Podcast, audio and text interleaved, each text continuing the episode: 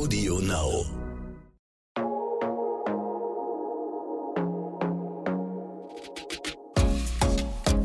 Glossip, der Gala Beauty Podcast.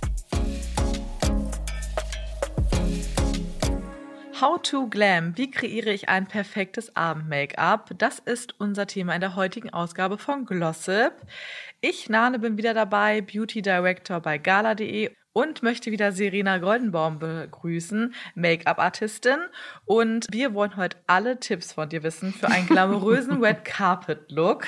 Schön, dass du wieder dabei bist. Schön, ich freue mich auch. Heute soll sich ja alles um Glow, Glamour und natürlich auch immer ein wenig Gossip drehen. Ähm, du bist verantwortlich für die aufregendsten Red Carpet-Looks der Stars. Jetzt bin ich gespannt, ob wir es hinbekommen, dass nach dieser Folge auch die Zuhörerinnen äh, sich einen Red Carpet tauglichen äh, Make-up-Look schminken können. Mhm. Deswegen würde ich einfach mal so richtig klassisch wie bei so einem Tutorial anfangen, Step by Step. Mhm. Was wäre so der erste Schritt, den du zum Beispiel bei einem Make-up für Helene Fischer machen würdest? Also du meinst ein Abend-Make-up, ein wirklich glamorous, ähm, wenn man wirklich das Beste aus sich herausholen möchte ja. und zeigen möchte, abendtauglich, Party, äh, Event, Red Carpet oder Bühne. Das volle Programm. Das volle Programm. Okay, also dann gehe ich mal davon aus, dass man wirklich das Schönste an sich herausheben möchte und zeigen möchte. Und bevor ich das Schönste an jemandem heraushebe, möchte ich das, was mh, hm, manchmal vielleicht so ein bisschen ablenkt oder nicht so ganz ähm, passt, verstecken, also sprich kleine Hautunebenheiten oder Rötungen oder Schatten im Gesicht. Deshalb fange ich immer an, einen richtig schönen Teint zu kreieren. Und dafür brauche ich erstmal eine richtig tolle Feuchtigkeitspflege, dass die Haut schön aufgebaut ist und äh, vollgesogen mit Feuchtigkeit. Das sieht immer schön frisch aus, auch am Abend.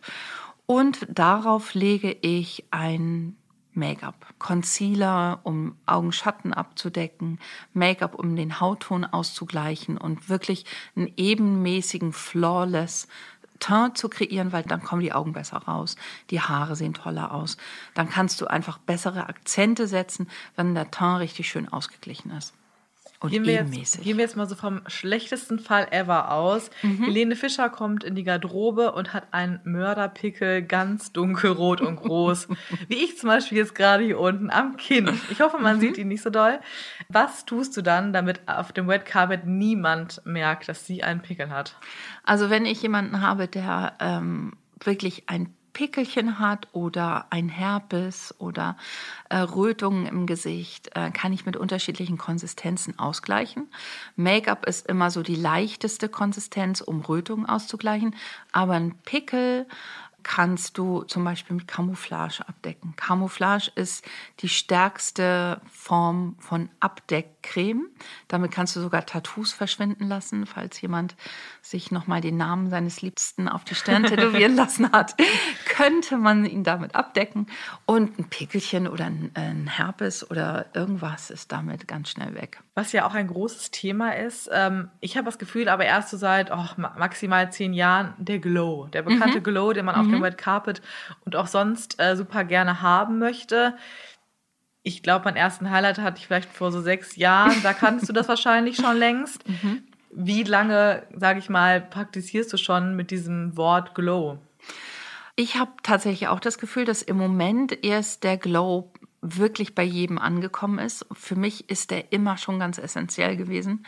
Ich wollte immer schon, dass die Make-ups, die ich mache, natürlich und strahlend aussehen. Ich wollte nie, dass ein Gesicht abgepudert und so flach aussieht, sondern wirklich so eine 3D-Funktion hat, dass du wirklich das Gefühl hast, das Gesicht wird richtig modelliert. Und das kann man super gut mit Glow machen. Also ich habe schon damals bei Sylvie auch so einen schönen Body Glow gemacht, so einen richtig schönen gebräunten Glanz auf der Haut und auch auf dem Gesicht. Und ich habe auch immer Leute gehabt, die gesagt haben, wie machst du das? Äh, wie geht das? Aber jetzt erst ist es wirklich äh, so bei jedem angekommen, ne? Glow. Ich mache das schon eigentlich immer. Ja, und wie machst du das? Das will ich natürlich so, jetzt wie? auch wissen. das hatte ich vergessen. Es gibt unterschiedliche Produkte. Es gibt Glow-Serien, die sind ganz toll. Die gibst du unter das Make-up. Die geben schon mal so ein Overall Glow. Also, dass die Haut schon mal so ein bisschen illuminiert oder so ein bisschen glänzt. Dann gibt es natürlich Glow-Make-ups, wo so ein bisschen äh, irisierende Partikelchen in das Make-up äh, eingearbeitet werden. Dann kannst du einen flüssigen Highlighter nehmen, um den auf die äh, Wangenknochen zu geben. Du kannst aber auch einen puderigen Highlighter geben. Und alles mit diesen ganzen Konsistenzen äh, arbeitest du, um bestimmte Partien im Gesicht hervorzuheben. Also natürlich die Wangenknochen, den Nasenrücken, das Lippenherz unter der Augenbraue. Aber wenn du, das sind so partielle Glow-Partien. Wenn du aber so ein Overall, so ein dewy Skin, also so einen glänzenden, fast feucht aussehenden Glow überall haben möchtest, dann äh, nimmst du so ein Make-up, äh, wo, also wo ähm, illuminierende Partikelchen, lichtreflektierende Partikelchen, wie man fachlich perfekt sagen würde, ähm, gemischt hat. Dann nimmt man das eben für so ein Overall, so einen ganzen äh, glowigen Skin. Und beides sieht natürlich toll aus. Also beides sieht toll aus, dass wenn man so einen dewy Skin hat, der richtig frisch und feucht aussieht, aber dann noch partiell bestimmte Punkte im Gesicht gehighlightet werden. Und gibt es, sagen wir mal, drei Produkte, die du dafür verwendest, die jetzt nicht jeder so kennt?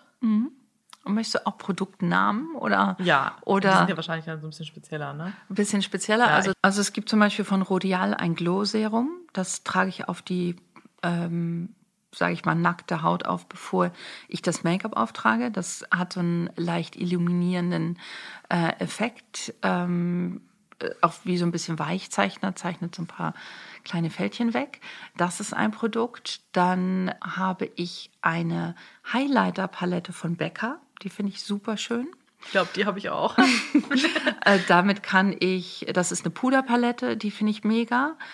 Äh, und dann habe ich noch einen Creme-Highlighter von Ilia. Wenn jetzt jemand so ganz natürlich und Naturkosmetik nehmen möchte, dann würde ich einen Creme-Highlighter, das ist so ein Stift, ähm, ähm, wo du mit auf den Wangenknochen oder auf den Nasenrücken äh, den Glow erzielen kannst.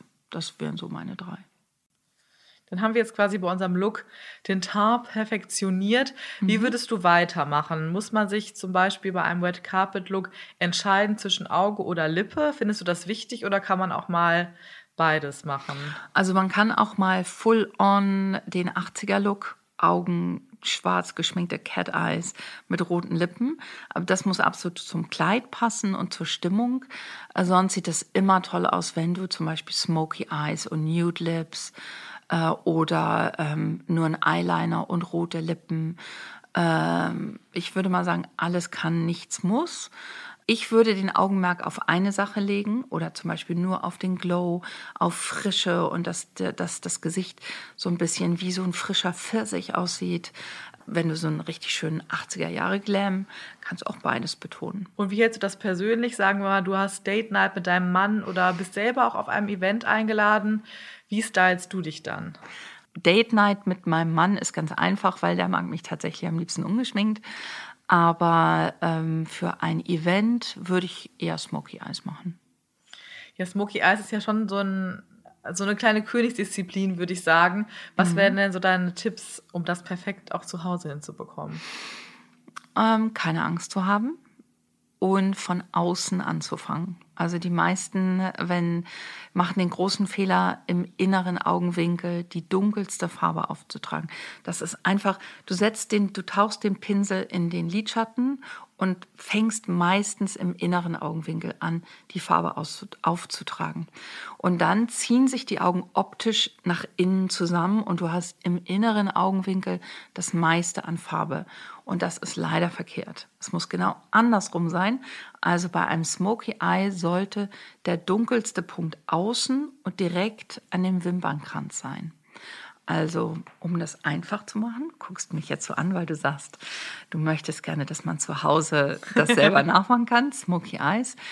Ähm, das heißt, der wichtigste Punkt ist, dass am Wimpernkranz die dunkelste Stelle ist. Also du nimmst einen ähm, schwarzen, grauen oder lilafarbenen oder dunkelgrünen Kajal, also dunkel auf jeden Fall, fängst außen an, den am Wimpernkranz großzügig aufzutragen und dann nimmst du einen Pinsel und verwischst das im Grunde genommen nur nach oben. Und das gleiche machst du unten auch. Du nimmst, machst einen Strich von außen zuerst nach innen und verblendest das und verwischst es mit dem Pinsel nach außen.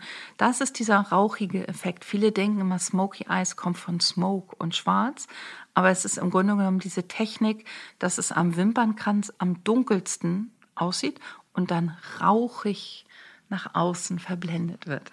Das geht in jeder Farbe. Das klingt jetzt erstmal auch recht einfach. Mal gucken, ob ich das dann auch mal ausprobiere und umsetzen kann.